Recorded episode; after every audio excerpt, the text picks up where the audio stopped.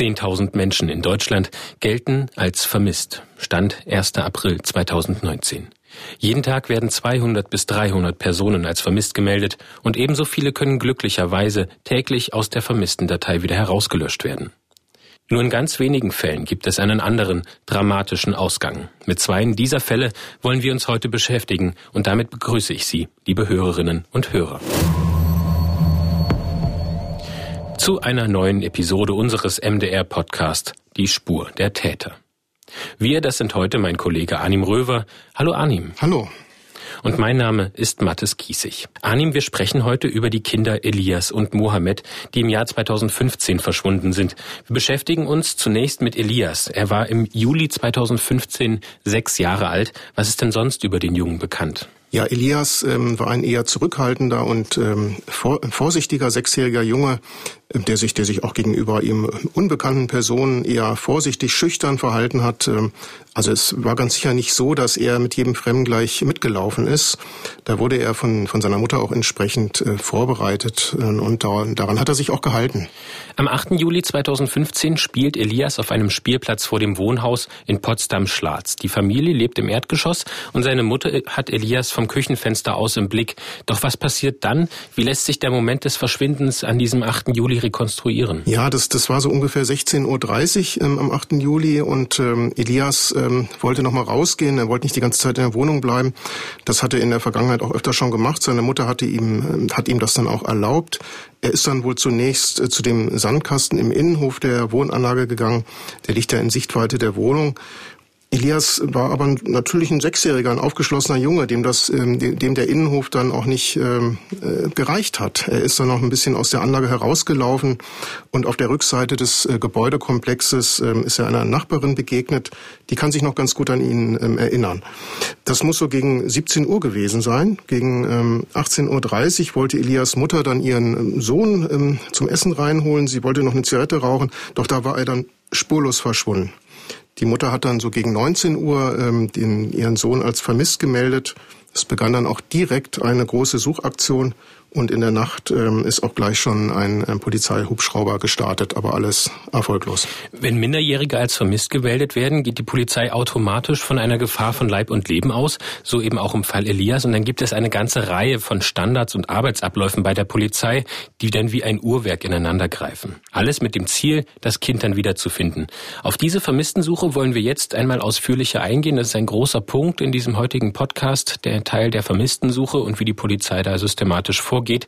Und dafür habe ich mich unter anderem mit Wolfgang Benz getroffen, den wir Ihnen an dieser Stelle zunächst noch einmal genauer vorstellen möchten. Wolfgang Benz, Jahrgang 1965, ist Hamburger durch und durch. In der Hansestadt geboren und aufgewachsen, steigt er 1984 in den Polizeidienst ein. In den folgenden Jahren ist er Teil der Spezialeinheiten und übernimmt später die Leitung eines Hamburger Kriminalkommissariats. In der Folge leitet Wolfgang Benz die Einsatzgruppen gegen den Karstadt-Erpresser Dagobert und zur Entführung von Jan Philipp Remzmar. 2010 steigt der erfahrene Kriminalist aus dem Polizeidienst aus und übernimmt die Leitung der Unternehmenssicherheit einer Krankenversicherung. Seit 2012 ist Wolfgang Benz außerdem fachlicher Leiter für den Master Kriminalistik an der Steinbeiß Hochschule Berlin. Wolfgang Benz erklärt zunächst, welche Abläufe sofort starten, wenn ein Kind bei der Polizei als vermisst gemeldet wird. Es wird relativ zügig eine sogenannte Vermisstenanzeige aufgenommen. Äh, die beinhaltet äh, im Wesentlichen natürlich eine Personenbeschreibung, ähm, eine Beschreibung der aktuellen Kleidung, als die Person zuletzt gesehen wurde. Und äh, im Verlauf der äh, Strafanzeige, also beziehungsweise der Vermisstenanzeige kommt es dann dazu, dass äh, auch schon in der frühen Phase bestimmte Eckwerte des Lebens auch von jungen Menschen, in diesem Fall, wenn man es mal darauf fokussiert, auf Kinder und, und, und junge Jugendliche, da geht es um die Frage, welche Schule, welcher Sportverein, welche Freunde, möglicherweise Verwandte, äh, all diese Geschichten, die in einer frühen Phase dann erstmal zusammengetragen werden. Und dann geht es je nach Bewertung dieser ersten büromäßigen Fakten ganz klassisch in die Suche. Damit die diversen deutschen Polizeidienststellen auch länderübergreifend zusammenarbeiten können, gibt es Polizeidienstvorschriften. Darin ist unter anderem geregelt, dass bei vermissten Minderjährigen unverzüglich das zuständige LKA zu informieren ist. Die können nämlich mit verschiedensten Mitteln unterstützen, wie mir der leitende Kriminaldirektor der Abteilung Ermittlungsunterstützung Thomas Uslaub vom LKA Sachsen erklärt hat. Wir könnten zum Beispiel, wenn ein Kind über ein Handy verfügt, das also mit dem mobilen Funknetz in Verbindung ist, dann können wir über das Handy die Standortdaten äh, des Handys ermitteln. Dazu kommen Spezialkräfte von uns zum Einsatz, äh, die dann letztendlich lokalisieren. Wir können aber auch im Bereich der Öffentlichkeitsverhandlung tätig werden, also insbesondere wenn es darum geht, ein Hinweisportal zu schalten, wo dann entsprechende Hinweise von Bürgern gegeben werden können. Die technischen und taktischen Möglichkeiten haben nur wir hier im Landeskriminalamt. Die werden für solche Fälle hier vorgehalten und kommen dann für die örtlichen Dienststellen zum Einsatz. Außerdem hat Thomas Uslaub mir erklärt, welche Prioritäten Vermisstenfälle haben, gerade bei Minderjährigen und welche ganz praktischen Auswirkungen das dann auf den Polizeialltag haben kann. Auf jeden Fall sind Vermissten Sachen in aller Regel, gerade wenn es um Kinder geht, eine besondere herausragende Arbeit für die Polizei. Nun wissen wir, gerade die Dienststellen im, im, ländlichen Raum oder Polizeireviere haben neben der Suche nach Vermissten äh, auch noch andere Aufgaben.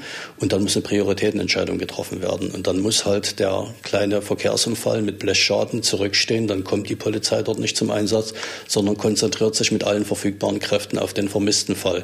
Das ist eine Entscheidung, den müssen unsere Führungskräfte treffen. Und wir haben da in den Polizeirevieren auf jeden Fall äh, äh, Leute, die das können und dann auch dürfen und müssen. Außerdem hat Thomas Uslaub mir mal eine Checkliste mitgegeben, wie die Polizei vorgeht. Ich kann daraus jetzt hier mal ein bisschen zitieren. Das ähm, hat er mir an die Hand gegeben, dass ich damit mal umgehen darf. Es gibt so eine Reihe von Punkten, die dann die Polizeidienststellen jeweils abarbeiten. Da geht es darum, erstmal zu prüfen, in einem Vier-Augen-Prinzip, ähm, ob denn eine besondere Eile bedürftig ist. Dann muss natürlich die vermisste Person erstmal vollständig erfasst werden. Es geht um Motive des Verschwindens und dann werden am Ereignisort des Verschwindens erstmal die verschiedensten Bereiche abgesucht. Es wird ähm, nach Papieren, nach Telefonspeichern, Computern, sonstigen Aufzeichnungen gesucht und diese können dann auch vom LKA besonders ausgewertet werden. Das LKA hat da verschiedene technische Möglichkeiten. Es gibt auch die Möglichkeit, neben der Funknetzauswertung, sprich ähm, herauszufinden, wo ein Telefon beispielsweise, das auch viele Kinder und Jugendliche heute mittlerweile haben, ähm, in welchem Funknetz es sich befindet, hat das LKA noch die Möglichkeit, mit einem IMSI-Catcher genau in diesem Funknetz herauszufinden, wo sich eine Person befindet. Allerdings muss man dazu immer sagen, das sind alles sehr persönliche Eingriffe und die können nicht ohne richterlichen Beschluss stattfinden, es sei denn, man selbst oder in dem Fall von Minderjährigen, die Sorgerechtspflichtigen, also die Eltern, gestatten das ausdrücklich, dann geht es auch ohne richterlichen Beschluss.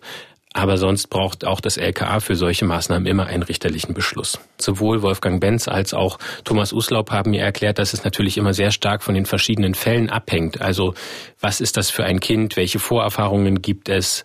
Ähm, wie ist auch die Situation vor Ort, wie ist auch die landschaftliche Situation vor Ort. Und so war es eben auch beim vermissten Elias. Das Wohngebiet Schlatz in Potsdam, das grenzt an das Flüsschen Nute, das durch Potsdam in die Havel fließt. Und dieser Umstand, dass eben ein Gewässer in der Nähe war, löste bei der Polizei eine Reihe von weiteren Maßnahmen aus, wie mir Wolfgang Benz aus seiner Erfahrung in Hamburg dann auch nochmal geschildert hat. Also es gibt natürlich zwei interessante Bereiche. Der eine ist vielleicht ein bisschen zu vernachlässigen, das ist nämlich auf dem Gewässer. Auch da wieder die Hypothese, ähm, der Mensch ist ertrunken oder der Mensch ist irgendwo angeschwemmt ans Ufer, an irgendeinem Gestrüpp hängen geblieben und sonst hilfsbedürftig. Wesentliche Standardmerkmale sind natürlich auch da wieder. Auf der einen Seite die Aufklärung aus der Luft, weil Sie da entsprechend auch mit Wärmebildkameran arbeiten können. Sie können natürlich wasserseitig arbeiten und am Ende des Tages ähm, äh, neben den klassischen Durchsuchungsmaßnahmen am Uferbereich gibt es natürlich noch die Konstellation von Polizeitauchern dass sie, wenn sie in einer bestimmten Situation sind, Polizeitaucher einsetzen oder aber in der Spitze, wenn es kleinere Gewässer sind, auch im Zweifelsfall einen Teich mal leer pumpen, um zu sehen, ob da irgendwas drin ist. In Potsdam-Schlatz geht die Suche intensiv weiter und was in diesem Falle auch noch ganz besonders ist, dass sich eine Reihe von freiwilligen Helfern, bis zu 200 zusammenfinden, Helfer aus der Bevölkerung, um nach Elias zu suchen. Wie kam es denn zu diesen privaten Suchen, Arnim? Ja, über das Verschwinden von Elias ähm, wurde ja direkt sehr viel in, in den Medien berichtet. Ähm, die Menschen aus dem Potsdamer Stadtteil Schlatz, sie fühlten sich sehr betroffen Äh, man muss wissen, dass dort auch relativ viele Kinder wohnen. Und es war nicht unüblich, dass die alleine durch die Straßen gestromert sind. Es gab dann eine sehr starke Anteilnahme in den sozialen Medien. Es hat sich dort unglaublich schnell verbreitet. Ähm, darüber haben sich dann unter anderem Freiwillige organisiert, ähm, die sich dann auf die Suche nach dem vermissten äh, Jungen gemacht haben. Ähm, das soziale Leben im Schlatz, das äh, spielt sich nicht zuletzt auch rund um das äh, Bürgerhaus ab. Dort haben sich die Menschen getroffen und ähm, haben Schlachtpläne entwickelt, haben regelrechte Dienstpläne erstellt in denen sich dann die Helfer auch eingetragen haben. Es gab da eine richtige Infrastruktur, wurde dort geschaffen. Ihr habt auch eine der Koordinatorinnen dieser Hilfsaktion getroffen. Das war Gabi Franz. Sie hat diese gesamten äh, Abläufe, die du gerade beschrieben hast, von Anfang an mit koordiniert. Diese Bereitschaft, den Jungen zu finden, das war total enorm. Da hat sich keiner wirklich geschont. Im Dunkeln sind die hier durchs Gestrüpp gegangen, weil im Hochsommer äh, der Schlatz wirklich auch mückenbehaftet und zugewachsen ist an manchen Stellen. Die haben einfach sind los rausgegangen, wir wollen dieses Kind finden, egal wie. Es muss hier irgendwo sein. So einen Schulterschluss gab es, glaube ich, vorher nie irgendwo, dass sich, sag ich mal, so viele Menschen äh, ähm, eine Aufgabe gestellt haben, um einfach zu zeigen, das darf so nicht bleiben. Dieser kleine Junge muss zurück. Für die Polizei ist die freiwillige Hilfe immer ein zweischneidiges Schwert. Das hat mir Wolfgang Benz erklärt. Also ich würde da meine persönliche Meinung zu haben. Also Suchtätigkeiten und Aufgaben sind primär Sachen, die die Polizei zu erledigen hat. Unter anderem auch deswegen, falls es dazu kommen sollte, dass eine Straftat vorliegt, es natürlich eine Reihe von kriminalpolizeilichen Maßnahmen zu erfolgen hat und aus kriminalpolizeilicher Sicht das Zerstören von Spuren die Arbeit, die Aufklärungsarbeit natürlich erheblich verhindern oder vermindern könnte. Dennoch ist es ein Zwiespalt. Alles, was hilft, dass Kinder und Jugendliche schneller gefunden werden, ist erstmal gut. Und bei der Gefahrenabwehr gilt anders als bei der Strafverfolgung, ähm, erstmal die Tatsache, dass es wichtig ist, Leben zu erhalten. Und wenn dabei Spuren draufgehen, dann ist das so. Zehn Tage suchen die freiwilligen Helfer um Gabi Franz nach Elias. Sie haben alles aufgeboten, was geht. Doch nach zehn Tagen dämmert es auch den freiwilligen Helfern, dass sie Elias wohl nicht mehr finden können. Am 18. Juli lassen die Helfer noch einmal Luftballons aufsteigen, mit dem Bild von Elias daran gebunden und mit der Bitte um Hinweise auf einem Zettel. Eine letzte Hoffnung, aber auch natürlich irgendwie ein symbolischer Moment der Verzweiflung und der Trauer. Gabi Franz beschreibt die Gefühle von Elias Mutter, die sie an diesem Tag getroffen hat. Ich habe mehrere Sachen erlebt, die mir heute wirklich auch das Herz öffnen und mich teilweise traurig machen ähm, und mich sehr beeindruckt haben. Sie hatte auch den unbedingten Wunsch, sich bei allen Helfern zu bedanken. Und ähm, es, ist ja damals auch ähm, mit ihrem Interview, ist sie ja teilweise öffentlich verrissen worden und dem Motto, die weint ja nicht mal. Ja, aber so war sie. War sehr kontrolliert, hat sich auch bemüht, nicht zu weinen. Ich habe sie aber weinen gesehen, ich habe sie weinend im Arm gehabt. Wie geht die Polizei denn in der Folge vor, Arnim? Gibt es da auch, eben weil du hattest das angesprochen, ähm, dass es eine große Anteilnahme in der Bevölkerung gibt, gibt es denn auch viele Hinweise, denen die Polizei dort nachgehen muss? Es wurde ja auch eine mobile Wache in der Zwischenzeit dort eingerichtet. Ja, die ähm, Polizei ähm, ist, ist Hinweisen nachgegangen, hat ähm, die Kleingartenanlagen äh, durchsucht, ähm, hat im Grunde genommen jeden Gullideckel hochgehoben ähm, und ähm, ist akribisch vorgegangen. Natürlich war das in, der, in dieser Situation ähm, nicht so ganz leicht, ähm, dass die Polizei eben nicht, ähm, dass, dass, dass diese, die vielen Helfer, die ja irgendwo alle auch ähm, ähm, mitgeholfen haben, Elias wiederzufinden, dass sie sich sozusagen nicht in die Quere gekommen sind. Ne? Das war, das war sozusagen etwas, was die Polizeiarbeit auch sicherlich nicht, nicht immer so ganz leicht gemacht hat. Die Polizei stellt dann nach einer gewissen Zeit die ähm, Maßnahmen vor Ort auch um. Diese mobile Wache wird wieder abgebaut und man beschäftigt sich damit nochmal die Nute in einer größeren Aktion auch sogar abzusenken, um dort nochmal in dem Gewässer nach dem Jungen zu schauen, ob er vielleicht verunglückt ist. Man will ihn auf jeden Fall finden, doch es findet sich eben keine wirklich relevante Spur. Ähm, und Elias bleibt über Monate verschwunden. Eine 60-köpfige Sonderkommission geht weiter jedem Hinweis nach. Im Visier der Ermittler sind mittlerweile auch aktenkundige Pädophile, die es auf Kinder abgesehen haben könnten. Doch sie finden niemanden, der für das Verschwinden von Elias in Frage kommt. Die Soko arbeitet weiter Hinweis für Hinweis ab, doch Elias ist einfach nicht auffindbar. Mittlerweile ist der 1. Oktober 2015. An diesem Tag ist der vierjährige Mohammed mit seiner Mutter beim Landesamt für Gesundheit und Soziales, kurz LAGESO, in Berlin. Im Sommer 2015 ist das LAGESO in Berlin Anlaufstelle für tausende Geflüchtete. Wie muss man sich die Situation damals vorstellen, Arnim? Im Sommer 2015 war die Lage vor dem LAGESO absolut chaotisch. Das LAGESO war überhaupt nicht vorbereitet auf so einen Ansturm ähm, von, von Menschen die, die Herrscher, Menschen mussten, die mussten dort stundenlang anstehen und äh, Währenddessen musste das Leben ja aber auch irgendwie weitergehen. Das heißt, äh, da liefen Kinder ohne Aufsicht herum. Das war ein riesiges Getümmel. Also alles andere als äh, übersichtlich. Und das war natürlich eine ideale Situation, um unbemerkt eben auch ein Verbrechen begehen zu können. Ne? In diesem Chaos, da war jeder mehr oder weniger mit sich selber beschäftigt. Mohammed verschwindet in diesem unübersichtlichen Getümmel von Menschen.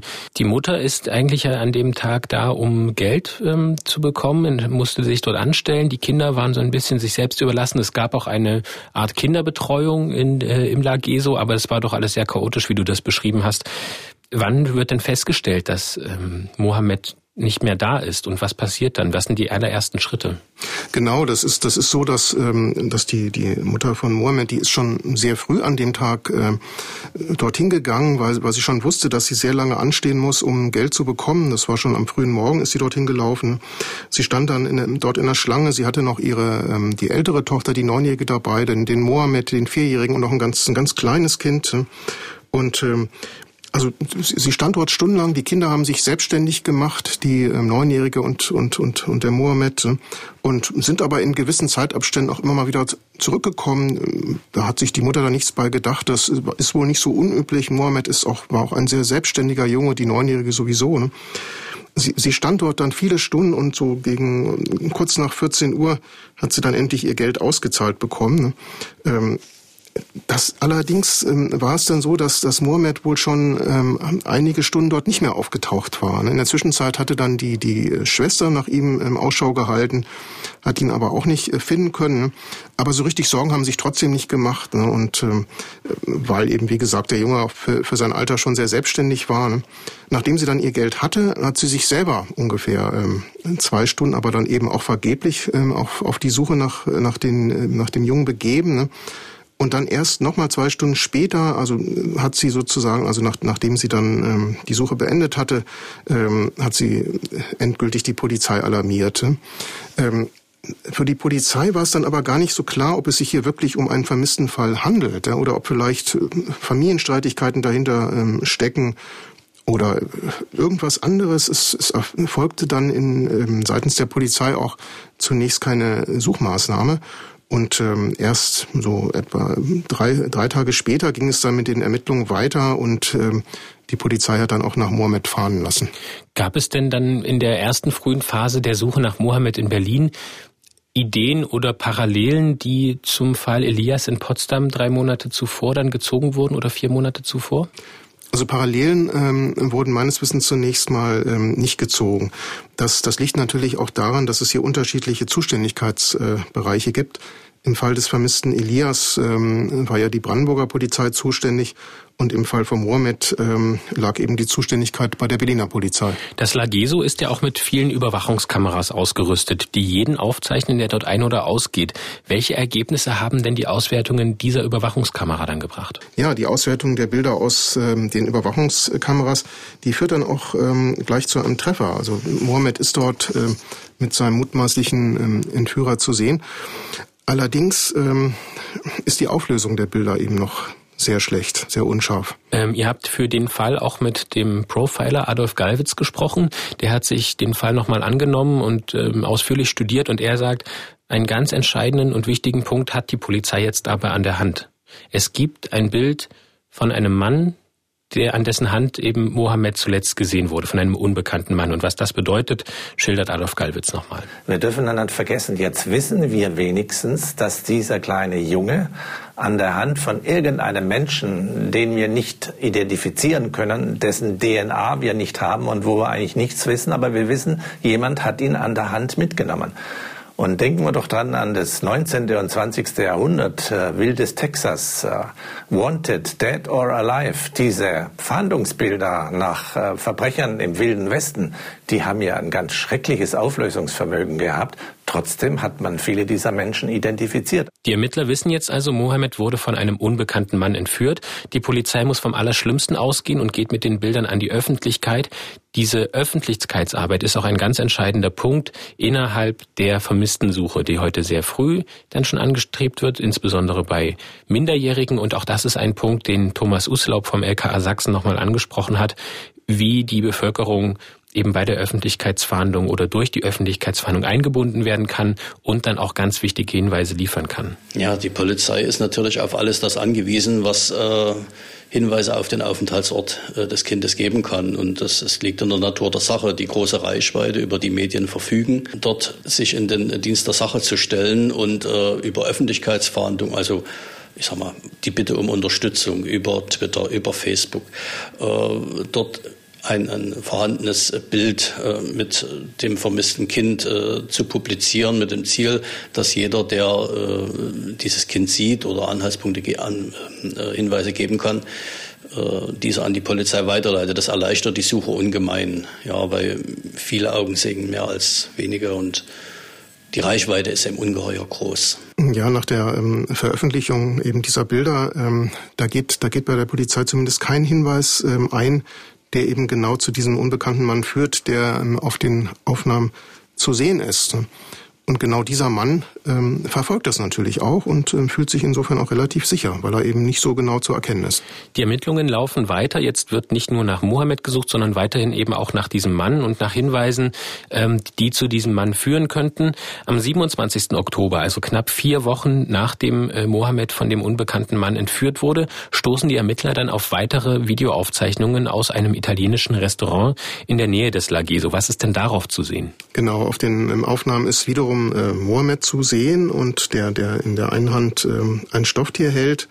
Ähm, an der anderen Hand ähm, wird er von diesem unbekannten Mann ähm, gehalten. Die beiden vermitteln eigentlich ein ziemlich ähm, harmonisches Bild ähm, und der Junge, der scheint sich in der Situation wohlzufühlen was sich natürlich dann als sehr trügerisch herausstellt. Diese Bilder werden dann natürlich auch sofort veröffentlicht und damit wollen wir unseren Blick jetzt nach Kaltenborn richten. Der Ort liegt knapp 90 Kilometer südlich von Berlin. 84 Einwohner leben in diesem kleinen Örtchen mitten in der brandenburgischen Provinz und dort sieht eine Frau dann die neuen Bilder der Öffentlichkeitsarbeit, die dann doch etwas eine bessere Bildqualität haben, auf der die beiden Personen Mohammed und der bis dahin für alle anderen unbekannte Mann sehr gut zu erkennen sind und sie erkennt darauf ihren Sohn Silvio S.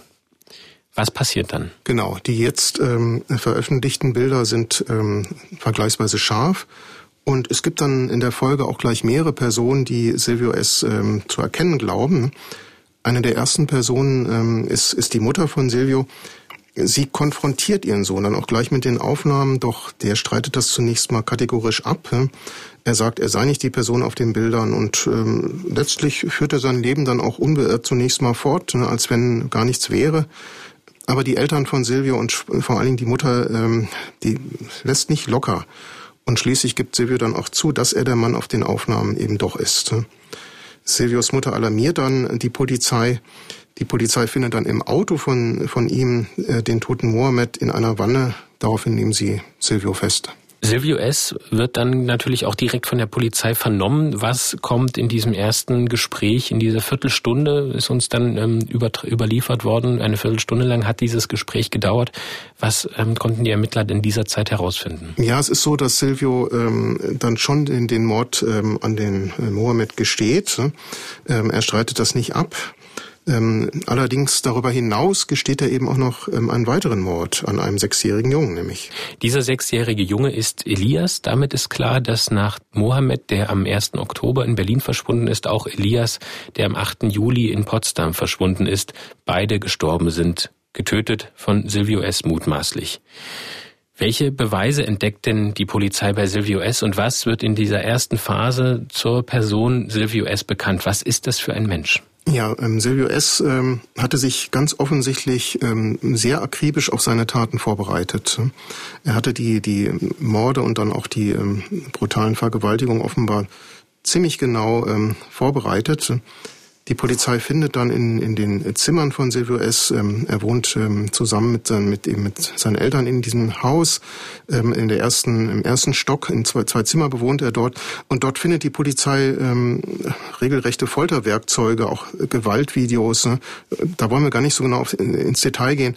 Und auf dem Handy von Silvio ähm, findet die äh, Polizei dann schließlich auch umfangreiches Bildmaterial. Das hatte, das hatte er die, zunächst mal noch gelöscht, die Fotos, aber das äh, konnte äh, von der Polizei dann doch noch rekonstruiert werden.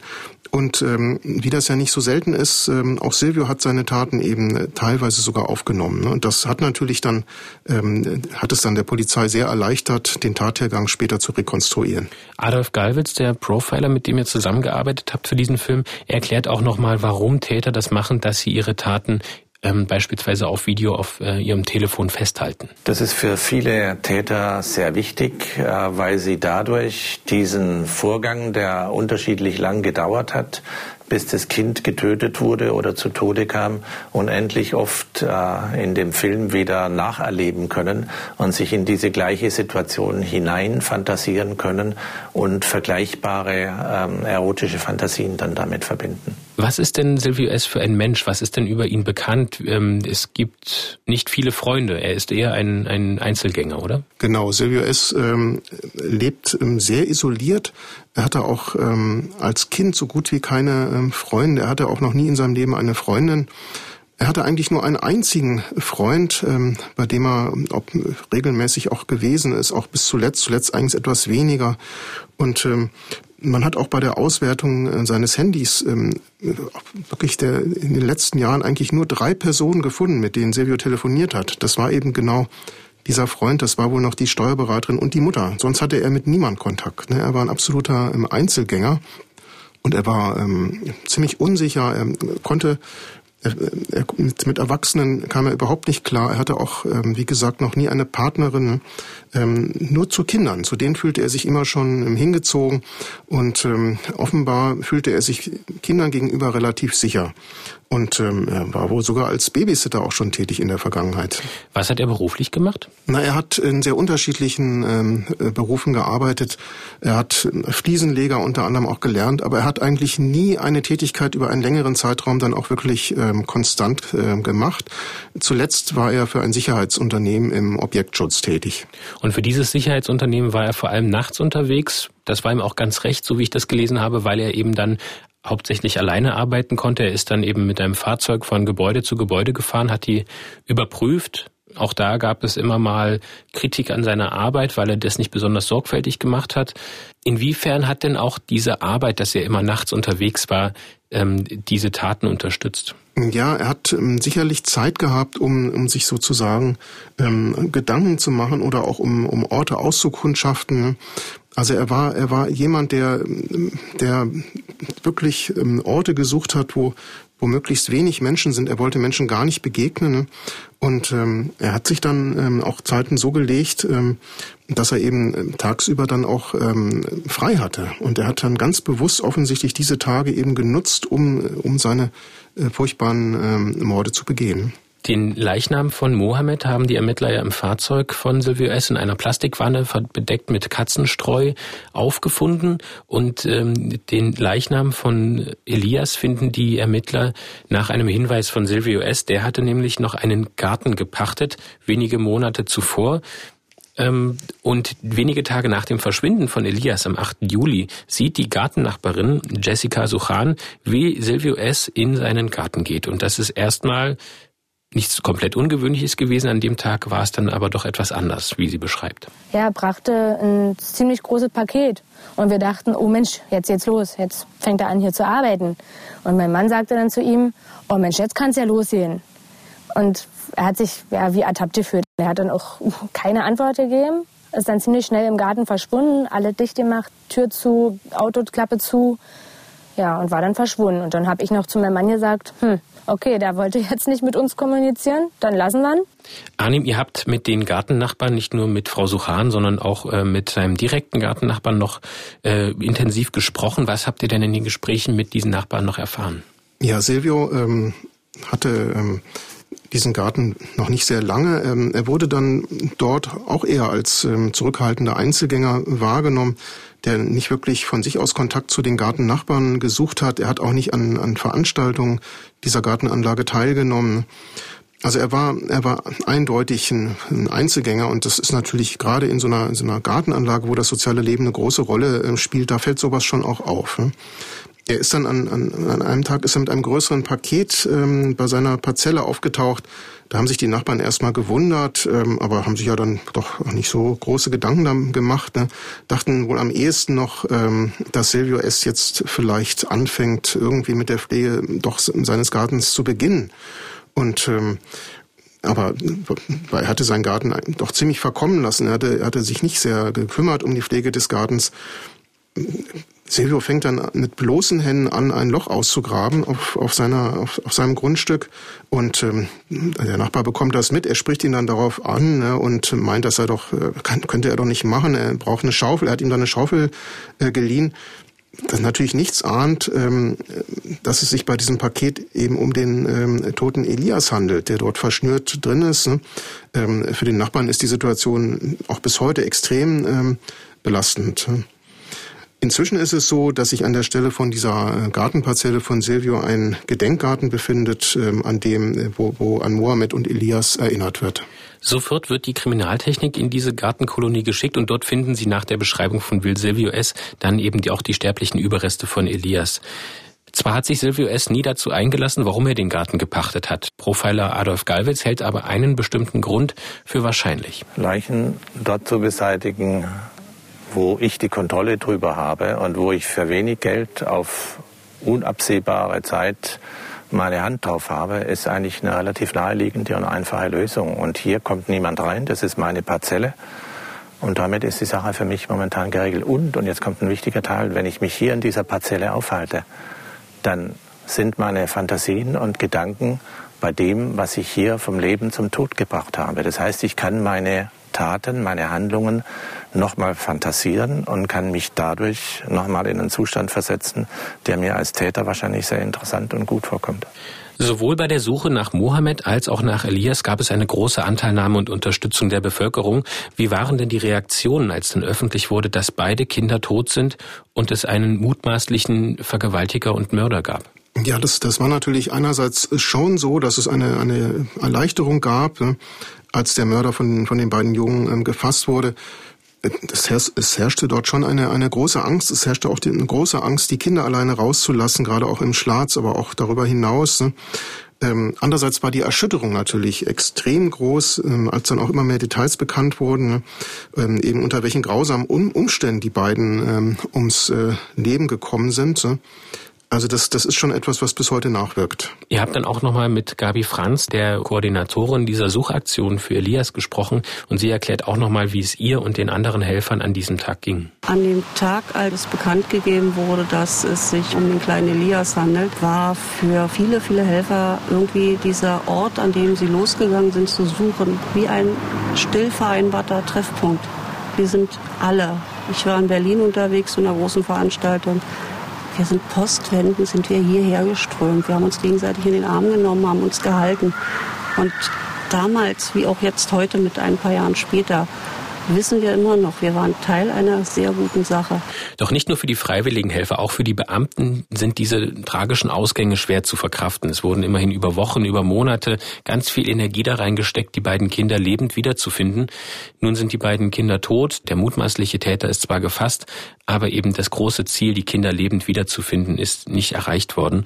Doch die Polizei stellt ihren Ermittlern für solche Fälle Hilfe an die Seite, wie Thomas Uslaub vom LKA mir erklärt hat. Dafür haben wir ähm, das Kriseninterventionsteam, Polizeipsychologischen Dienst. Also es gibt äh, da entsprechende Instrumente, die genau für diese Fälle vorgehalten werden. Es ist in allererster Linie mal Aufgabe des Vorgesetzten zu erkennen, äh, wie, wie dramatisch kann ein solches Ereignis auf äh, meinen Kollegen eingewirkt haben. Also das mal festzustellen, also so schon mal per se festzustellen, äh, hier wäre Handlungsbedarf, dann konkret auch was den jeweiligen Kollegen anbelangt oder die Kollegin dort Unterstützung anzufordern und dann diese Spezialkräfte zum Einsatz zu bringen. Ein knappes halbes Jahr nach der Festnahme von Silvio S. beginnt der Prozess am 14. Juni 2016. Diesen Prozess hat meine Kollegin Daniela Haarhoff damals für Kripo Live begleitet und regelmäßig davon berichtet. Sie beschreibt uns zunächst noch einmal, wie sie Silvio S. ganz persönlich im Gerichtssaal erlebt hat. Das ist ein ganz schmächtiger, verschüchterner, wirkender Mann, ganz unscheinbar und ähm, während der Verhandlungstage hat er dazu meist gebeugt, mit vorgezogenen Schultern an seinem Tisch gesessen. Und ich fand ganz, ganz schwierig, diesen Mann da vorne vor Gericht mit den schrecklichen Taten in Zusammenhang zu bringen, weil er eben nicht so auf einen wirkte. Aber er hat die Morde ja letztendlich begangen und ähm, hat die Verhandlung dann auch sehr aufmerksam verfolgt. Und ich finde in dem Zusammenhang interessant, obwohl er beharrlich geschwiegen hat, hat er mit seinen Gesten ganz oft ganz viel ausgesagt. Also er hat vehement mit dem Kopf geschüttelt oder genickt. Bei Vorwürfen hat er sich manchmal ähm, abgewendet, hat den Blick gesenkt. Manchmal hatte man sogar das Gefühl, er will sich gerade unsichtbar machen. Also ähm, ja, es war ganz ambivalent, wie er sich da gegeben hat vor Gericht.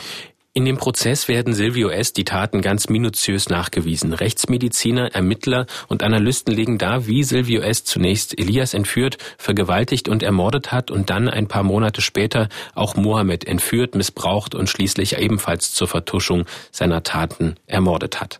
Besonders ein Moment wird Daniela Haarhoff in diesen, nach diesem Prozess nie mehr vergessen können und das sind die Momente, in denen die Gegenstände, die du auch schon angesprochen hattest, im Gerichtssaal noch einmal zur Veranschaulichung aufgebaut wurden. Also für mich war besonders beklemmend wirklich, als der Staatsanwalt die Beweisstücke, die in den Autos und in der Wohnung des Angeklagten gesichert wurden, im Gerichtssaal hat ausstellen lassen. Das war wirklich, das kann man sich einfach nicht vorstellen. Das war wirklich ein Arsenal des Schreckens.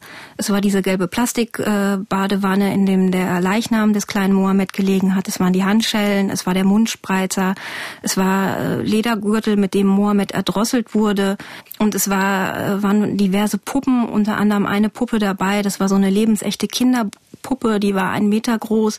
Die ähm, hatte ein Tigerkostüm an und da war noch eine Perücke draufgesetzt und das waren für mich einfach Momente, die vergisst man nicht mehr. Vor Gericht wurde außerdem besprochen, welche Gefahr von Silvio S. für die Gesellschaft ausgeht. Vor Gericht kam auch immer wieder zur Sprache, dass die eine Tat aus der anderen resultiert ist, dass er ähm, Mohammed getötet hat, weil es ihm schon bei Elias gelungen ist und weil er damit unbehelligt davongekommen ist. Also, dass er einfach weitergemacht hat, weil es funktioniert hat. Und die Frage stand auch immer wieder im Raum, hätte er noch weitergemacht? Das war ja dann auch immer im Hinblick auf das Urteil eine große Frage. Ne? Also, äh, wie wird das beurteilt ähm, im, im Punkto Sicherheit? Muss er in Sicherheitsverwahrung? Macht er weiter, auch wenn er seine Haft abgesessen hat?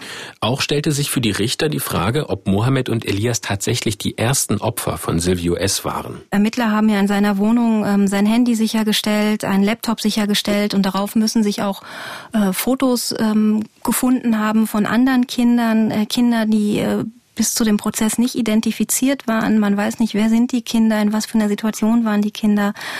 Äh, der Staatsanwalt hat mehrmals betont, dass er sich sicher ist, dass es noch weitere Opfer gibt, dass es vielleicht vorher welche gegeben hat. Er ist sich sicher, dass es nach der Tat auch noch weitere Opfer gegeben hätte.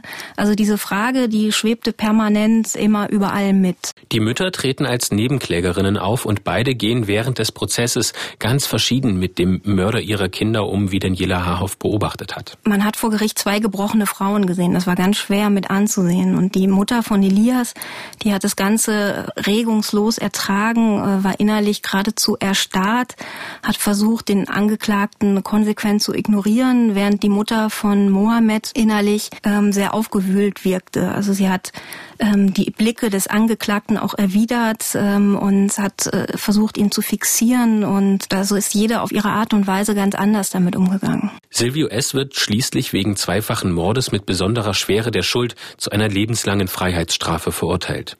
Ihr habt für euren Film auch mit Kubib Ali Mohammed, dem Anwalt von Mohammeds Familie, gesprochen. Er erzählt, wie es der Mutter von Mohammed heute geht. Was natürlich im Kern bleibt, ist, ist das Loch, äh, ist dieser Riss in der Biografie Biografie, dass man ein Kind auch in so, so jungen Jahren verloren hat und natürlich das hin und wieder auch wieder Revue passieren lässt.